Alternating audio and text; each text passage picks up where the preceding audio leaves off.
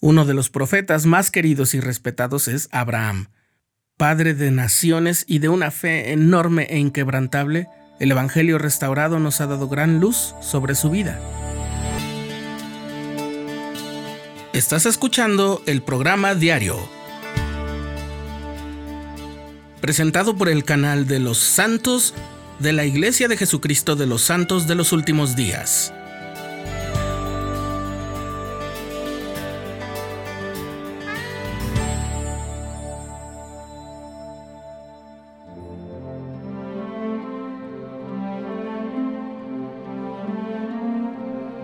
Como ya lo explicamos en un episodio del programa diario, en 1835 el profeta José Smith tuvo acceso a unos papiros egipcios. Tras examinarlos, declaró que contenían escritos de Abraham y los tradujo por inspiración divina. Así es como nuestro conocimiento de la vida y la obra de Abraham pudo ir más allá de lo que está registrado en el libro de Génesis. Lo básico ya lo sabíamos. Abraham, como era su nombre al inicio, cuyo significado es Padre exaltado, descendía de Sem, uno de los hijos de Noé. Pero Abraham tuvo un gran desafío desde el inicio. Vivía en una ciudad llamada Ur, que estaba en la región norte de Mesopotamia, habitada por los caldeos. Pero su padre Tare se había apartado del camino del Señor y había caído en cultos idólatras, donde adoraba a diversos dioses paganos.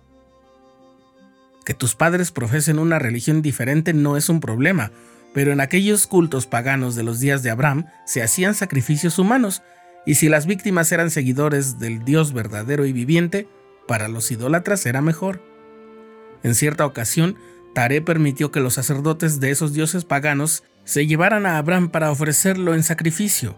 Lo sujetaron a un altar y cuando estaba a punto de ser sacrificado, Abraham oró a Dios y éste lo escuchó. Un ángel del Señor apareció y liberó a Abraham y entonces el sacerdote pagano cayó herido de muerte por el poder de Dios. Tare había tenido acceso al sacerdocio, pero al volverse idólatra, ¿y en qué manera? Abandonó el convenio que hace que el poder y la autoridad de Dios surtan efecto al actuar en su nombre. Por eso Abraham se decidió a buscar las bendiciones del verdadero sacerdocio de Dios.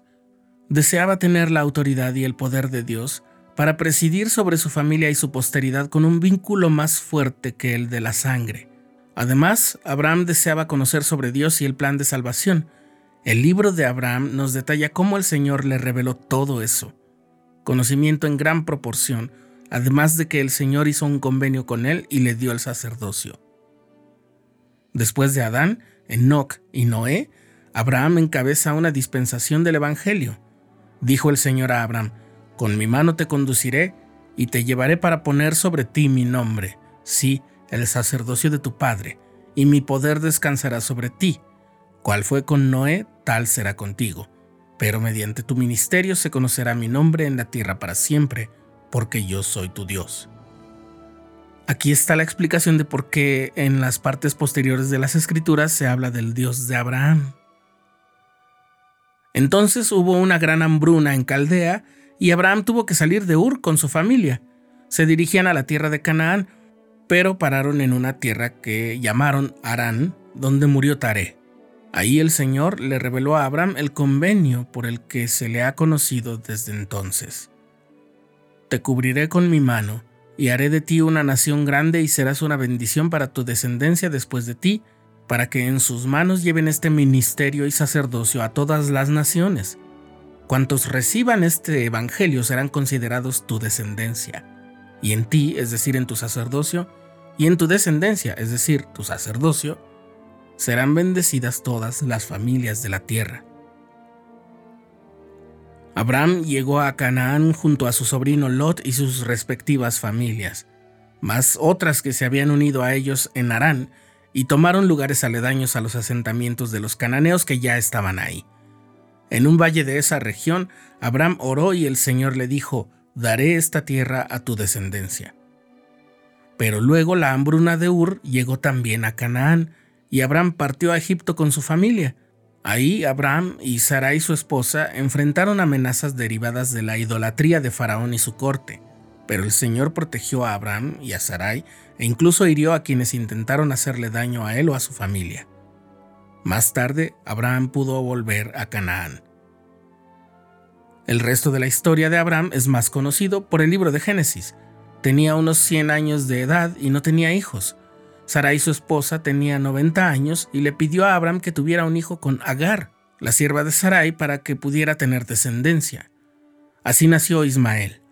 Pero luego el Señor le prometió a Abraham que tendría un hijo de Sarai, y las partes más especiales del convenio serían transmitidas a su descendencia a través de ese hijo. Así, milagrosamente, nació Isaac. El Señor entonces cambió el nombre de Abraham por el de Abraham, o sea, padre de multitudes, y el de Sarai por Sara. Luego leemos que el Señor le mandó a Abraham ofrecer a su hijo Isaac en sacrificio. ¿Recuerdas cuando Abraham estuvo a punto de ser sacrificado ante ídolos paganos? No puedo imaginar lo que sentía Abraham, pero él sabía la gran diferencia. El Dios de Abraham era un Dios viviente y no un ídolo de madera, piedra o metal. Como sabemos, el Señor envió a su mensajero para detener a Abraham y explicarle la profecía relacionada con ese sacrificio, que sí se llevó a cabo con un macho cabrío que el Señor puso en su lugar. La profecía era esta el Padre Celestial permitiría que su amado Hijo unigénito fuera ofrecido en sacrificio para la salvación de la humanidad. Con Abraham se abrió una nueva dispensación del Evangelio.